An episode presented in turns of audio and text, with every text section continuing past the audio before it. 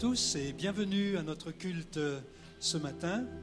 Avec les chrétiens du monde entier, nous célébrons aujourd'hui le dimanche de Pâques pour manifester, proclamer que Jésus-Christ est ressuscité. Il est vivant et il est en mesure de nous communiquer la vie. Heureux donc de vous accueillir. Si vous êtes de passage, soyez les bienvenus. À ceux qui sont derrière leurs écrans, nous vous saluons très chaleureusement et nous voulons ensemble célébrer le Seigneur. Bon culte à tous.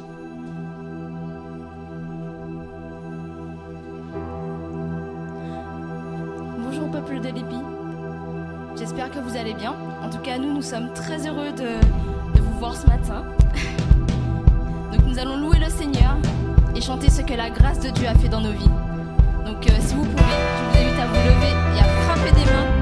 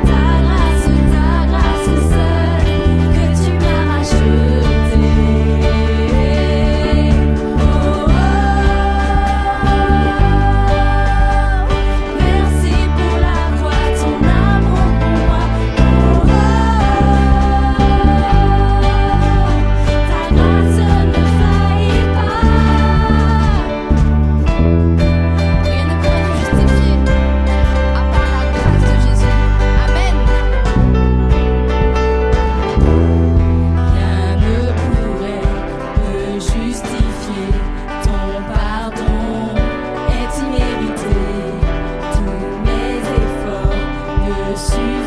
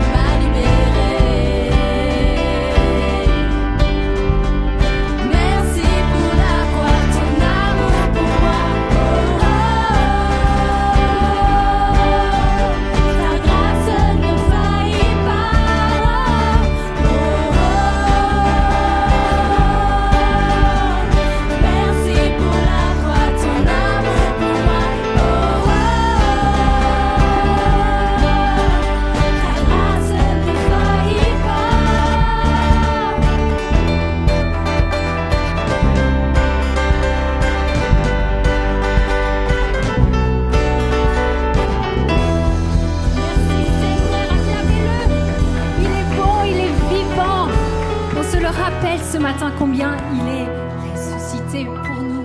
Il a pris nos fautes à la croix.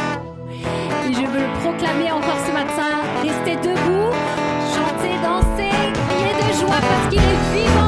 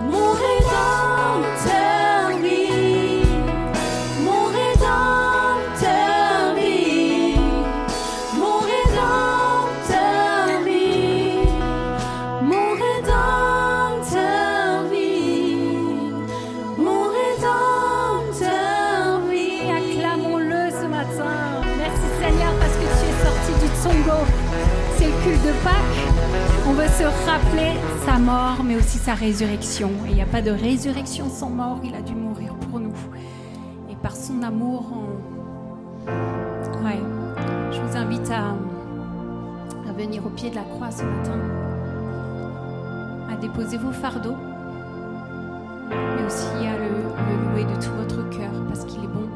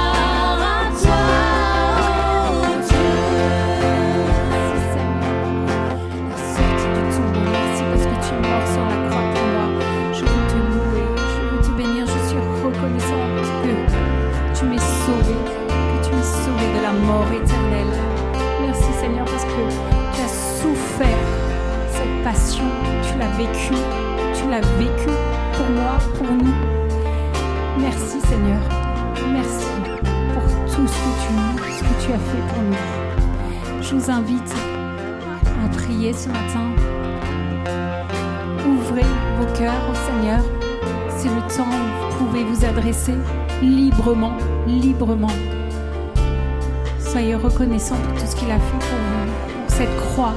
Élevez vos voix, élevez.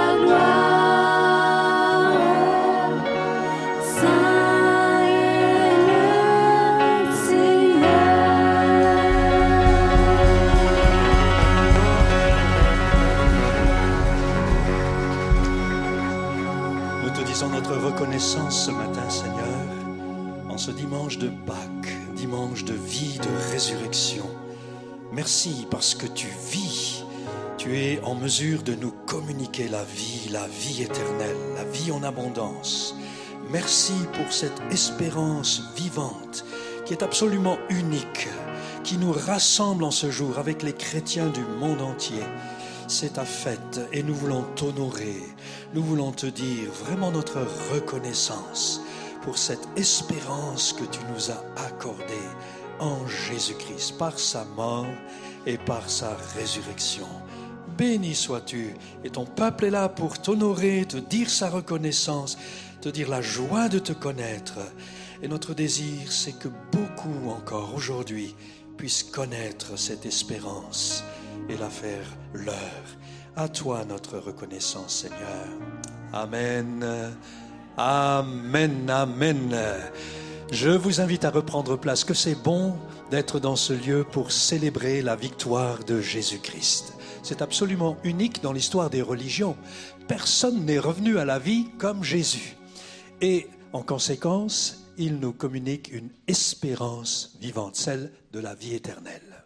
Soyez donc tous bénis, vous qui nous rejoignez en cours de route, eh bien, soyez les bienvenus dans ce lieu.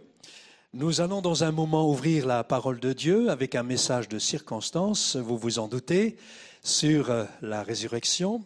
Avant de laisser la place au pasteur Raymond Pierre, euh, quelques informations à vous communiquer. Nous avons le samedi 23 avril, donc ce samedi qui vient, à 20h, une grande soirée de témoignages. Ça s'appelle Rescapé.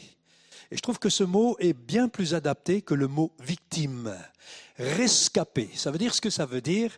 Et c'est une soirée de témoignage. Il y aura beaucoup de jeunes qui rendront témoignage de ce que Dieu a fait dans leur vie et comment ils en sont venus à euh, se convertir à Jésus-Christ, à donner leur vie à Christ au travers de leur euh, euh, parcours. Donc soirée pour les jeunes, mais aussi pour les adultes. Soyez tous les bienvenus. Donc soirée rescapée, samedi 23 avril à 20h. Le samedi d'après, samedi 30 avril, il y aura dans ce lieu rassemblement d'ados, de jeunes, de 13h30 à 18h. C'est une journée qui euh, englobe tous les chrétiens, les jeunes de l'entente, de l'Eurométropole et peut-être même au-delà. Les ados, les jeunes, bienvenue euh, le samedi 30 avril à partir de 13h30 dans ce lieu.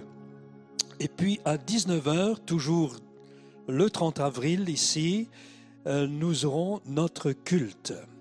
Vous savez que le, dimanche 1er mai, donc ça tombe sur un dimanche tous les six ans normalement, le 1er mai, il n'y aura pas de transport en commun, il n'y aura pas de bus, pas de transport collectif, et donc nous avançons le culte au samedi soir à 19h30.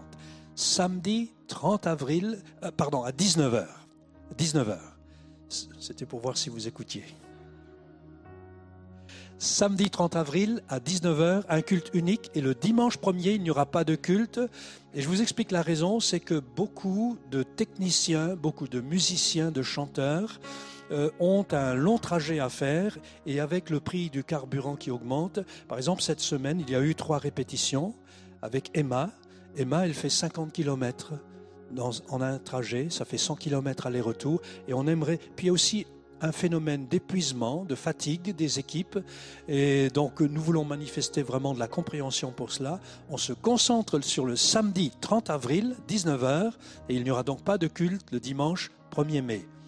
Dites-le peut-être aussi autour de vous si vous avez les frères et sœurs qui ne sont pas là avec vous. Donc, simplement que tout le monde soit informé, qu'on ne retrouve personne devant la porte fermée le dimanche 1er mai. Voilà, samedi 30 avril à 19h. Encore un chant avant le message? C'est ça? Alors, on raconte que les chrétiens, euh, le dimanche de Pâques, les premiers chrétiens se saluaient en disant Il est ressuscité. À quoi on répondait Il est vraiment ressuscité. On va faire un test peut-être. Hein. Il est ressuscité. Il est, il est ressuscité il est vraiment ressuscité. Hein, Raymond Pierre, Amen.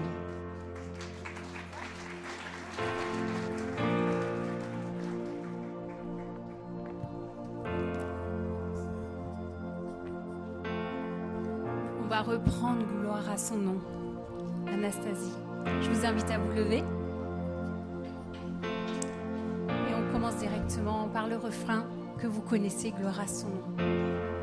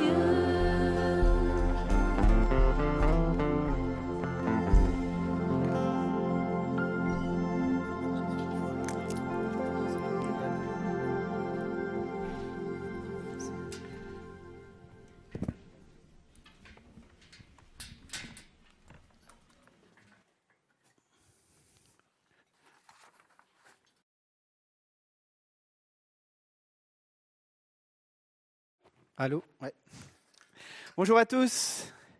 J'espère que vous allez bien ce matin, ce dimanche de Pâques. Je ne sais pas si on considère les paroles qu'on vient de chanter. Nous chanterons sans fin ces louanges. Pourquoi?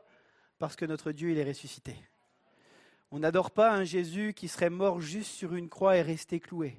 Mais il a vaincu la mort, il est sorti du tombeau et il vit aujourd'hui en nous par son esprit et il revient bientôt. Amen.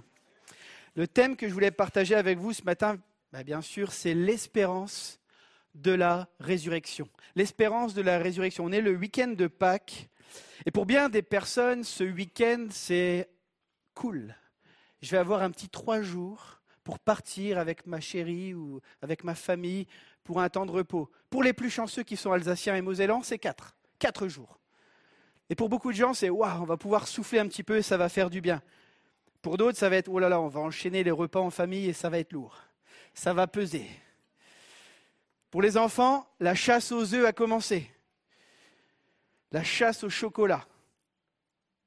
Mais il est surprenant de voir que pour la plupart de nos contemporains, ils ne savent pas ce que signifie cette fête. Je suis allé cette semaine au bureau euh, de poste à la Méno pour chercher un colis pour l'épi. Et j'étais surpris par une employée qui disait à sa, à sa collègue La honte, je ne sais même pas pourquoi vendredi c'est férié. Elle disait ça à sa collègue. Et moi, je suis là, pasteur, j'attends pour mon colis. Elle dit La honte, je ne sais même pas pourquoi vendredi c'est férié. Pourtant, mes amis, cette fête, c'est le fondement de la foi chrétienne. Et j'ai envie de le dire avec force d'une église qui avait fait une campagne de publicité il y a trois ou quatre ans en arrière au Canada, c'est que Pâques, c'est bien plus que du chocolat. Pâques, c'est bien plus que du chocolat. Nous sommes le dimanche de Pâques, c'est-à-dire le troisième jour de cette fête. Et ce jour correspond à la résurrection de Jésus d'entre les morts. Et comme l'a dit Michel, il m'a volé ma punchline avant que je puisse la glisser, les chrétiens avaient l'habitude de dire, il est ressuscité. Amen. Vous le croyez hein?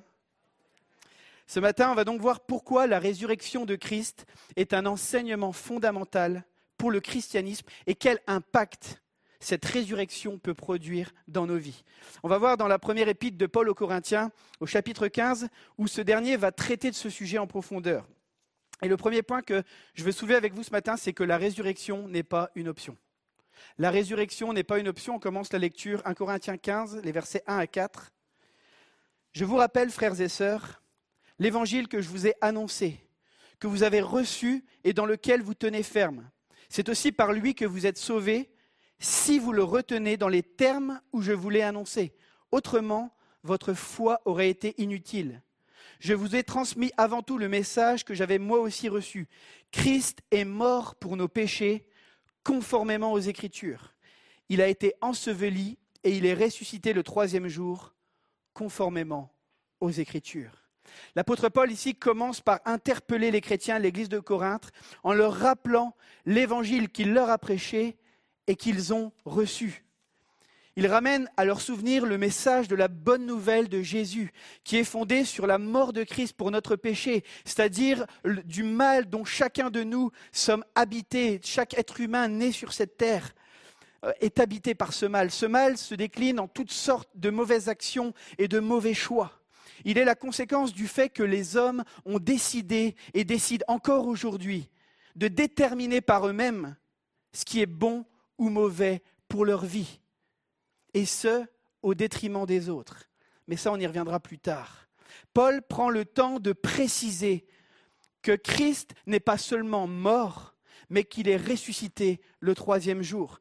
C'est l'ensemble de ces points qui constituent la bonne nouvelle de l'Évangile, celui de la délivrance de nous-mêmes et de la réconciliation. Nous avons dans ce passage ce qui semble être une des toutes premières confessions de foi chrétiennes. Paul souligne que c'est l'ensemble de ces données, la mort et la résurrection, dont le croyant est invité à croire et à continuer de croire afin d'être au bénéfice de son salut. Et il dit, c'est aussi par lui que vous êtes sauvés si vous le retenez dans les termes où je voulais annoncer. Autrement, votre foi aurait été inutile. Le terme retenez, c'est le grec katéko qui signifie s'emparer, retenir, détenir. Et le théologien Thomas Schreiner écrira la chose suivante le pardon est présenté comme accordé, pardon. Je recommence. Le pardon est présenté comme accordé par la mort et la résurrection de Christ. Pour Paul, si on ne demeure pas dans la foi, dans ces deux éléments essentiels, la foi initiale elle est inutile, elle sert à rien. En clair, sans résurrection, pas de salut. Et c'est ce qu'il va développer par la suite. Pour soutenir ces deux points essentiels, à savoir la mort et la résurrection, il va s'appuyer sur les Écritures. Il utilise dans ce passage l'expression selon les Écritures. Le nouveau commentaire biblique dira la chose suivante, la répétition des mots selon les Écritures attire l'attention sur le témoignage supplémentaire divinement inspiré fourni par les prophéties écrites. Lorsque la mort de Christ est évoquée par Paul, il fait probablement référence à Ésaïe 53.5, mais lui, il était blessé à cause de nos transgressions, brisé à cause de nos fautes. La punition qui nous donne la paix est tombée sur lui et c'est par ses blessures que nous sommes guéris. Alors pour plus de développement de ce passage, je vous invite à aller sur YouTube. On a prêché tout un message sur euh, par ses meurtrissures, nous sommes guéris. Mais rappelons-nous simplement que ce passage annonce 700 ans avant que, que le sauveur que le peuple juif attendait allait accomplir ce qu'il allait accomplir en donnant sa vie à la croix. Et cette description, elle est complètement bluffante. Si là vous me dites que le texte biblique n'est pas inspiré par Dieu, mes amis, quelqu'un qui annonce 700 ans dans un détail si précis ce que le Messie allait accomplir, je ne comprends pas. La Bible est inspirée, mes amis. La Bible est la parole de Dieu. En ce qui concerne la résurrection, Paul fait allusion au psaume 16, 9 et 10, comme Pierre va le faire le jour de la Pentecôte pour annoncer la résurrection de Jésus. Et le texte nous dit, c'est pourquoi mon cœur est dans la joie et mon esprit dans l'allégresse, même mon corps reposera en sécurité, car tu n'abandonneras pas mon âme au séjour des morts, tu ne permettras pas que ton bien-aimé connaisse la décomposition. Quand Pierre va prêcher à la Pentecôte, c'est ce passage des psaumes qu'il va citer pour parler de la résurrection de Jésus. Mes amis, la Bible a annoncé en avance ce que le Messie allait accomplir. Quel encouragement pour chacun d'entre nous. Ça, ça doit booster notre foi. La Bible n'est pas un simple livre. Elle n'est pas une simple histoire qu'on raconte aux enfants pour les apaiser. Elle est la parole de Dieu inspirée. J'aime souvent le dire, on est tellement habitué à dire que c'est la parole de Dieu qu'on en oublie l'essence des mots. Alors j'aime bien inverser les mots. C'est le livre du Dieu qui parle c'est le livre du Dieu qui parle. Je crois que Dieu veut encore nous parler, à nous son peuple et à ceux qui le cherchent. Dieu veut parler. Dieu parle encore aujourd'hui et il veut le faire par sa parole. C'est le livre du Dieu qui veut te parler particulièrement. Je ne sais pas à qui je m'adresse, mais peut-être tu te poses des questions par rapport à la Bible. Prends du temps, prends du temps à ouvrir les Écritures et laisse-toi interpeller par elles. Dieu veut et désire te parler. Amen. Mon ami, tu peux placer ta foi dans les promesses de la Bible. Ce qu'elle annonce s'accomplit. Et cela, c'est aussi vrai pour ta vie. Des fois, on a l'impression que la Bible, c'est bien pour les autres. Ça parle aux autres. Mais moi, et on est tous confrontés à des situations de situations, des fois des, situations de, difficultés et d'épreuves, et puis on se dit, mais, mais Seigneur, t'es où dans ma souffrance? J'ai envie de te dire, mon ami, que la Bible a en réserve pour toi des paroles pour t'encourager, pour te transformer, pour te toucher et t'impacter. Parce que Jésus, je le crois je le proclame, change les vies encore aujourd'hui. Il n'a pas changé, il est le même hier, aujourd'hui et éternellement.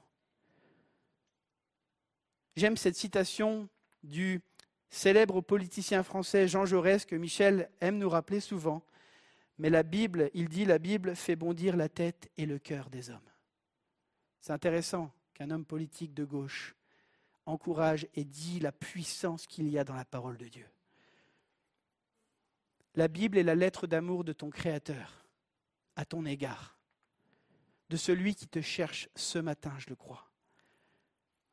Ensuite, Paul va continuer d'appuyer l'évidence de la résurrection et il va citer différents témoins de cette résurrection de Christ, ce qui va m'emmener à mon second point, qui parle des évidences de la résurrection. continue la lecture, versets 5 à 9. Ensuite, il est apparu à Céphas, Pierre, puis aux douze.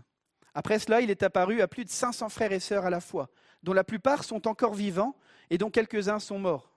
Ensuite, il est apparu à Jacques, puis tous les apôtres. Après eux, tous, il m'est apparu à moi aussi, comme à un enfant né hors terme. En effet, je suis le plus petit des apôtres, et je ne mérite même pas d'être appelé apôtre, parce que j'ai persécuté l'Église de Dieu. Mes amis, les apparitions du Christ certifient qu'il est ressuscité. Paul insiste ici parce que les Corinthiens doutaient de la possibilité d'une résurrection physique des croyants. Paul veut ici asseoir et ancrer dans leur esprit la réalité de la résurrection. tant de témoins différents à différents endroits n'ont pas pu être leurrés. Imaginez-vous une foule de 500 personnes qui en même temps, qui voient le, le- le Messie ressuscité. Une chose est sûre ce matin, admettons que Jésus se soit séduit lui-même et qu'il était prêt à mourir pour sa folie, mais qu'il ne serait pas ressuscité. Pourquoi les disciples auraient été prêts à donner leur vie pour un message, pour le message de Jésus annonçant qu'il était ressuscité, sachant que c'était pertinemment faux? Vous savez, un fou est capable de mourir pour ses idées. Il y en a pas mal des fous en ce moment quand on, regarde le sphère, euh, le, le globe. Il y a beaucoup de fous en ce moment. Donc un fou est capable de mourir pour ses idées, peut-être même de faire mourir des autres pour ses idées. Bien souvent d'ailleurs plutôt les autres que lui-même. Mais personne ne meurt pour la supercherie d'un fou. Personne ne fait ça. La plupart des disciples furent torturés et exécutés parce qu'ils étaient convaincus d'avoir vu Jésus-Christ revenu d'entre les morts. Ce qui est intéressant également, c'est que les disciples ont toujours annoncé la résurrection de Christ. Si ce message était faux, les Romains qui avaient fait garder le tombeau par des soldats puissants auraient pu faire défiler la dépouille de Jésus pour regarder, regardez-moi ces menteurs qui annoncent un faux message. Est-ce que l'histoire nous raconte que les Romains ont pris la dépouille de Jésus? Est-ce que vous avez déjà entendu parler de ça? Moi non plus, parce que ça n'existe pas. Ils n'ont pas pu le faire, parce que Jésus n'était plus au tombeau. Alors certains vont dire, oui, mais c'est normal. Les disciples, ils ont été volés le corps. Ils ont été chercher le corps. Le défenseur de la foi, Josh McDowell, on appelle ça un apologète, mais je vous le, traduis en bon français. Le défenseur de la foi explique, en parlant des disciples, il dit la, dépression et la lâcheté des disciples donnent un argument de poids contre celle-ci. La théorie du vol du corps, entre parenthèses, c'est moi qui l'ai ajouté. Pouvons-nous imaginer qu'ils seraient soudain devenus si courageux et audacieux pour affronter un détachement de soldats spécialement choisis pour garder la tombe et voler le corps alors que Pierre, quelques instants auparavant, quelques jours auparavant, quand on a dit Mais toi, tu étais avec lui Non, non, moi, je n'étais pas là. Moi. Ah, j'étais pas là. Moi. Cet argument nous montre que ces gens qui étaient si peu courageux, il s'est passé quelque chose dans leur vie. Il s'est passé quelque chose dans leur vie. Troisième point ce matin la résurrection est nécessaire. Continue la lecture, versets 12 à 19. Or, si l'on prêche que Christ est ressuscité, Comment quelques-uns parmi vous peuvent-ils dire qu'il n'y a pas de résurrection des morts? S'il n'y a pas de résurrection des morts, Christ non plus n'est pas ressuscité. Et si Christ n'est pas ressuscité, alors notre prédication est vide et votre foi aussi. Il se trouve même que nous sommes de faux témoins vis-à-vis de Dieu, puisque nous avons témoigné contre Dieu qu'il a ressuscité Christ. Or, il, ne l'a pas fait si les morts ne ressuscitent pas. En effet, si les morts ne ressuscitent pas, Christ non plus n'est pas ressuscité. Or, si Christ n'est pas ressuscité, votre foi est inutile, ça fait déjà plusieurs fois qu'il le dit. Vous êtes encore dans vos péchés et par conséquent, ceux qui sont morts en Christ sont aussi perdus. Si c'est pour cette vie seulement que nous espérons en Christ, nous sommes les plus à plaindre de tous les hommes. On l'a vu juste avant, certains Corinthiens sceptiques ne semblaient pas croire à la résurrection physique des corps. Façonnés par la manière de penser générale du monde gréco-romain, ils croyaient probablement que l'âme continuait à vivre puisqu'elle était immortelle, tandis que le corps allait périr. On voit au contraire que pour Dieu, notre corps n'est pas sans valeur, puisqu'il fait partie intégrante de son plan de restauration. On parle de nouveau corps, et je voudrais faire une petite parenthèse ce matin et parler à quelqu'un. Je crois que cette pensée le corps n'est pas sans valeur, elle est importante. Peut-être pour quelqu'un au milieu de nous qui se déprécie quant à son corps. Prends soin de ce que Dieu a déclaré bon, mon ami. Certains peuvent par- parfois croire aussi que la spiritualité, c'est mener une vie ascétique, en négligeant son corps ou en le, en le martyrisant pour plaire à Dieu. Mais Dieu ne te demande pas de négliger ton corps. Il t'appelle et t'invite à ne pas faire en, faire pardon, un instrument pour le mal. C'est différent. Il ne nous demande pas, vous savez, comme dans les films, je ne sais pas si vous avez déjà vu au Moyen Âge, dans les films avec les soldats, où les rois, les rois, ils sont devant le, le crucifix et puis ils se flagellent pour essayer de traiter leur corps. Mais ce n'est pas ça que l'Évangile nous enseigne. Il nous dit de lutter contre ce qui nous amène à pécher. le combat est différent. Alors je voudrais parler ce matin à quelqu'un qui se déprécie.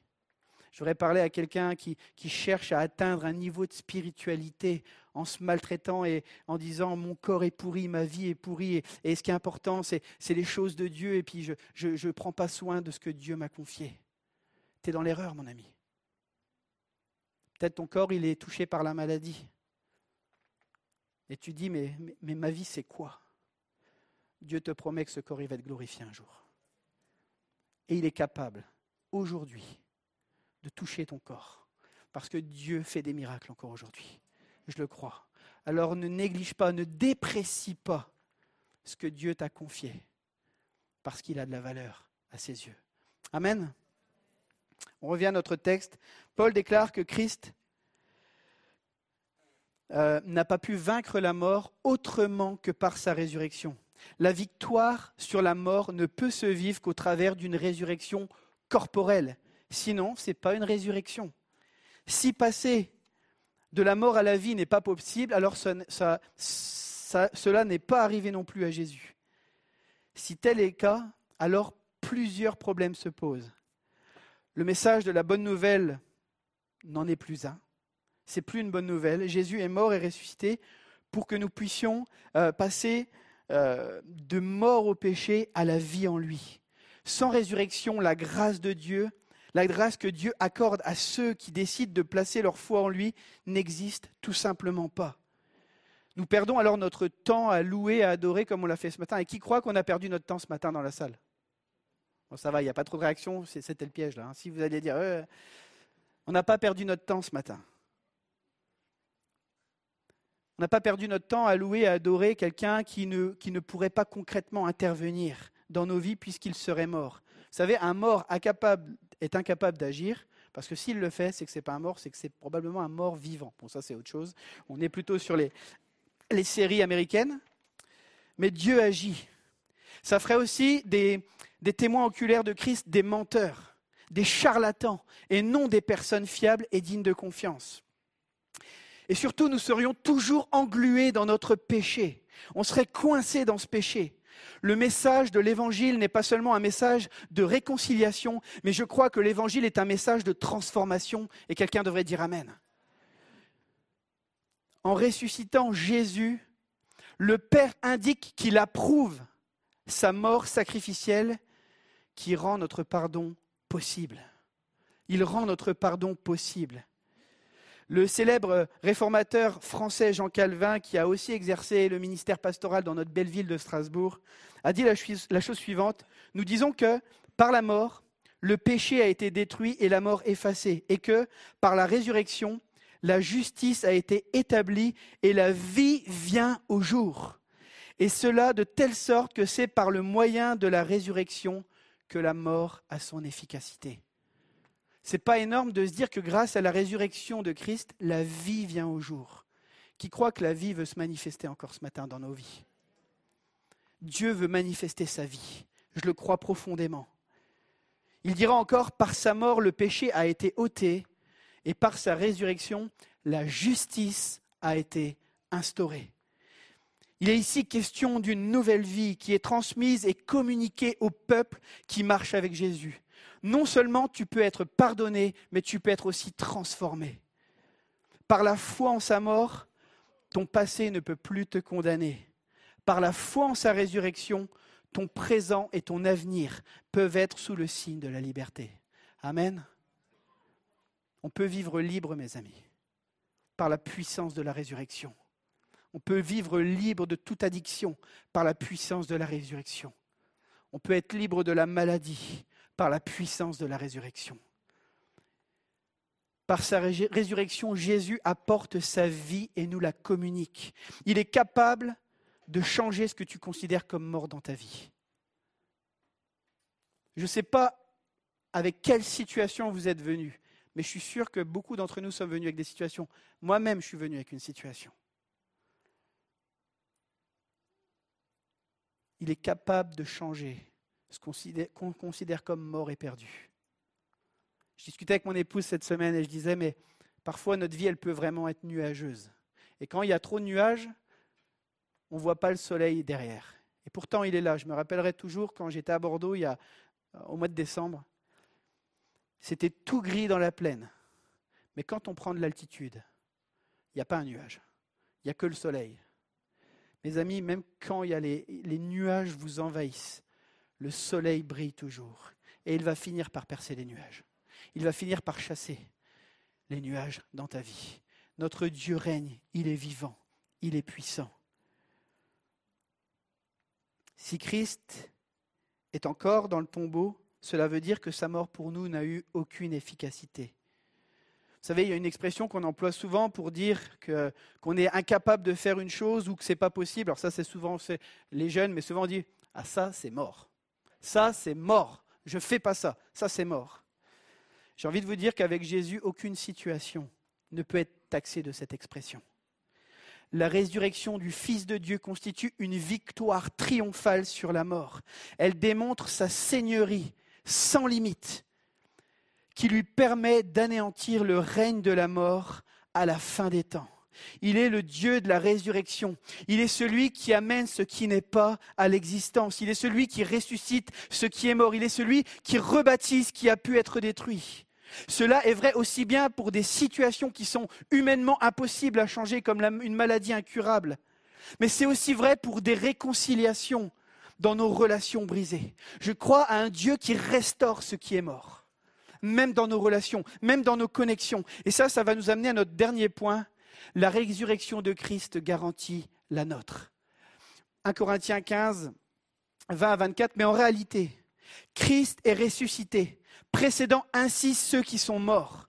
En effet, puisque la mort est venue à travers un homme, c'est aussi à travers un homme qu'est venue la résurrection des morts. Et comme tous meurent en Adam, de même aussi tous revivons en Christ, mais chacun à son propre rang. Christ en premier, puis ceux qui appartiennent à Christ lors de son retour. Ensuite viendra la fin, quand il remettra le royaume à celui qui est Dieu et Père, après avoir anéanti toute domination, toute autorité et toute puissance.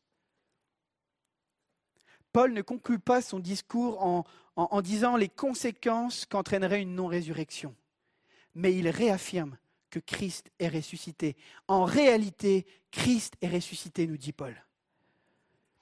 Il explique que la première création, représentée par Adam, a, est entré dans le péché et a vécu la mort qui est entrée. À partir du moment où, où Adam euh, a manqué le but de Dieu pour sa vie, en désobéissant à Dieu, en mangeant le fruit de l'arbre de la connaissance du bien et du mal qui est relaté dans, dans les premiers chapitres de la Genèse.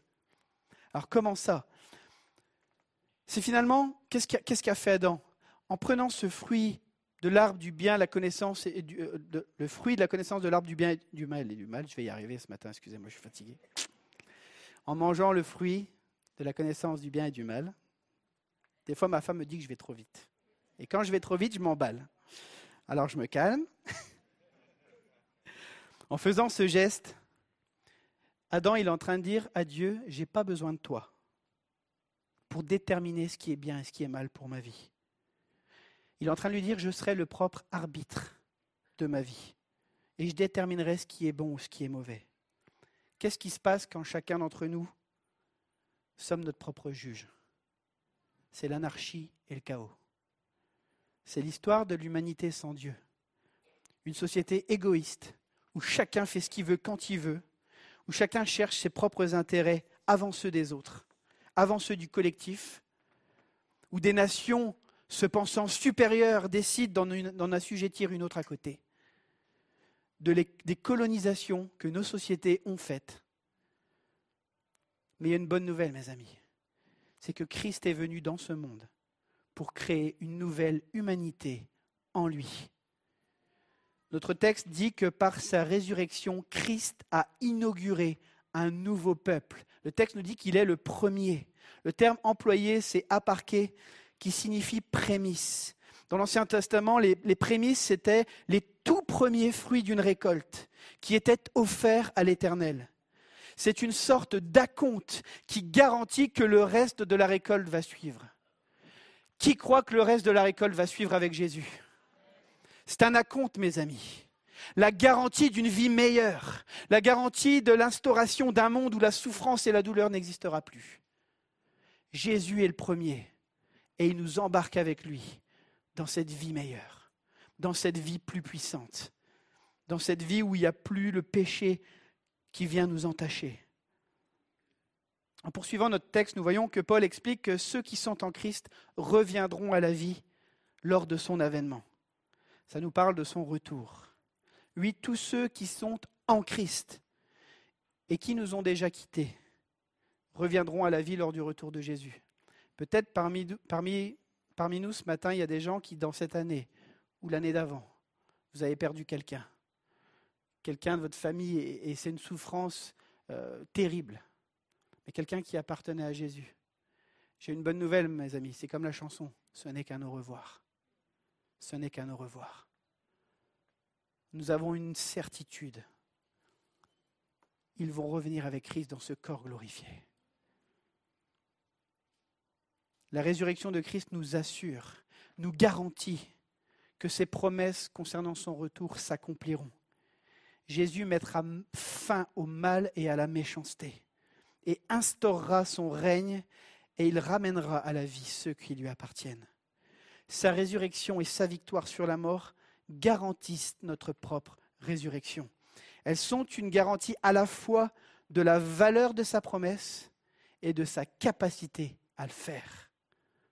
C'est pas fou ça? La résurrection de Christ est une garantie de la valeur que ce qu'il a dit est vrai. Ce n'est pas une parole en l'air, mais surtout de l'efficacité qu'il y a derrière. Dieu le Père a honoré le sacrifice de son Fils et il l'a ramené à la vie. Verset 23 nous dit, nous dit Tous revivront en Christ. Christ est le lien de solidarité entre sa résurrection et la nôtre. Pas de résurrection sans Jésus. Pas de résurrection sans Jésus. Thomas Schreiner dira encore la chose suivante, la résurrection physique des croyants ne peut être isolée de celle de Jésus-Christ. Nier la première, c'est nécessairement nier la seconde. Je vais inviter l'équipe à s'approcher. Notre espérance est sûre et certaine. Voilà pourquoi, si nous devons mourir demain, en tant que chrétiens, nous n'avons pas peur de la mort, parce qu'elle n'est qu'un passage pour une vie meilleure, une vie de résurrection avec notre Sauveur pour l'éternité.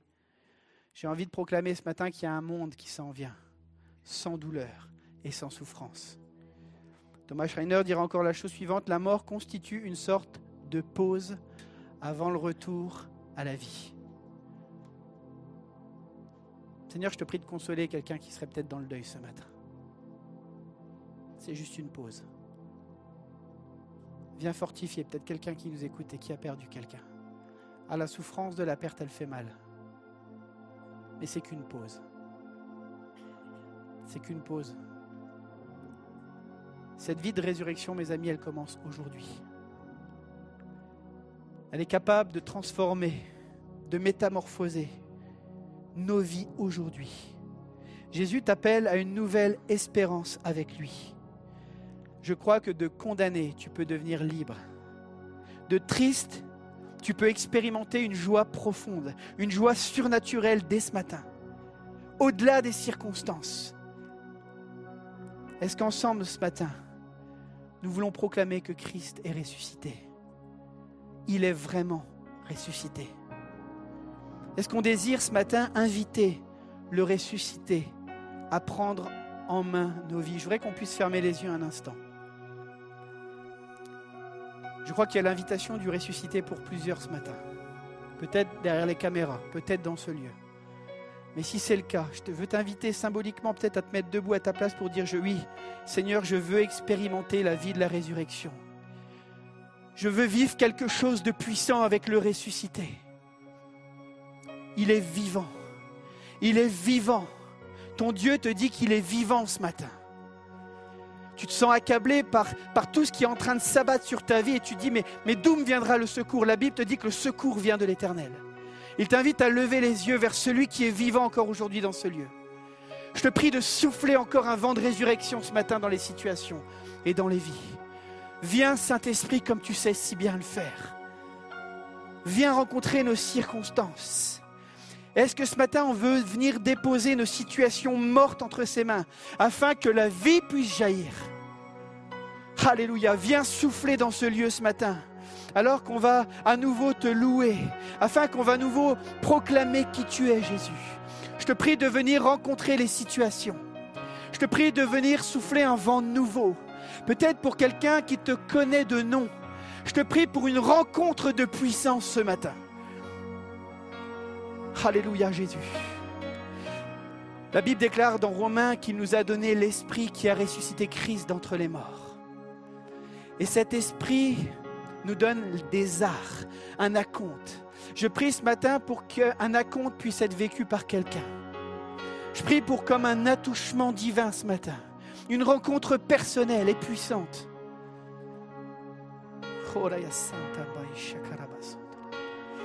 Viens Seigneur et souffle dans ce lieu. Alors que le peuple va venir te louer, t'adorer ce matin, Seigneur. Je te prie pour toutes ceux et celles qui se sont levés ce matin. Je te prie pour ceux, qui sont, ceux et celles qui sont derrière leur écran. Viens toucher, Seigneur. C'est par la foi qu'on s'approche de toi. Nous croyons, Seigneur, que tu es le rémunérateur de ceux qui te cherchent. Merci, Seigneur, parce que ceux qui te cherchent te trouvent encore aujourd'hui. Tu es le même Dieu en 2022. Viens, souffle et rencontre encore, Père éternel. Que la vie de résurrection jaillisse encore dans ce lieu. Au nom puissant de Jésus. Et que ceux qui sont d'accord avec ça disent un grand Amen. Alléluia.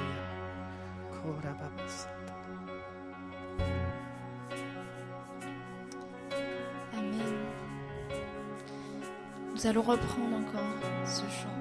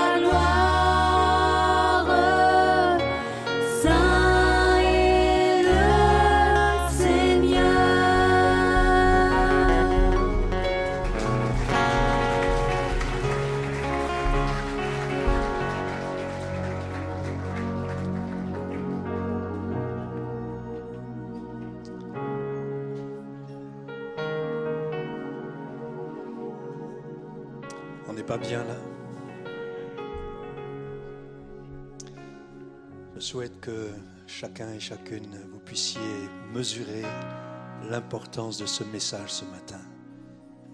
C'est la colonne vertébrale de notre vie chrétienne. C'est le fondement de notre foi. La vie, la mort et la résurrection de Jésus-Christ. Il a tant fait pour nous. C'est précieux. On aurait en- envie de continuer et, et de le remercier, de le louer. Toutes les bonnes choses ont une fin. J'aimerais qu'on reparte de ce lieu avec, ce, ce message précieux. Ce qu'il a fait, il l'a fait pour toi, il l'a fait pour moi. On n'est pas sans espérance. Notre espérance est une espérance vivante, dit l'apôtre Pierre. Quelque chose de vivant. Eh bien, que Dieu vous bénisse, que Dieu vous accorde sa paix sur vous, la paix dans vos familles, dans vos foyers, vos couples, la paix sur cette journée, et que peut-être, à partir de ce que vous avez vécu aujourd'hui, vous viviez une amorce peut-être de, de quelque chose de nouveau pour vous. On le souhaite en tout cas. C'est une des raisons d'être de ce culte. C'est de permettre à chacun, chacune de s'approcher de Dieu, de vivre un moment de foi, de renouer avec euh, la foi. Que Dieu vous bénisse en tout cas. Si vous n'avez pas de Bible encore, en tout cas, il y a le, au point accueil. Je vous invite simplement à vous présenter au point accueil, puis on vous remettra gratuitement une Bible. Vous puissiez commencer à la lire et nourrir ce que vous avez peut-être euh, entamé ce matin. En tout cas, que Dieu vous bénisse. Bon dimanche à tous, bon retour, bonne rentrée à chacun et à chacune.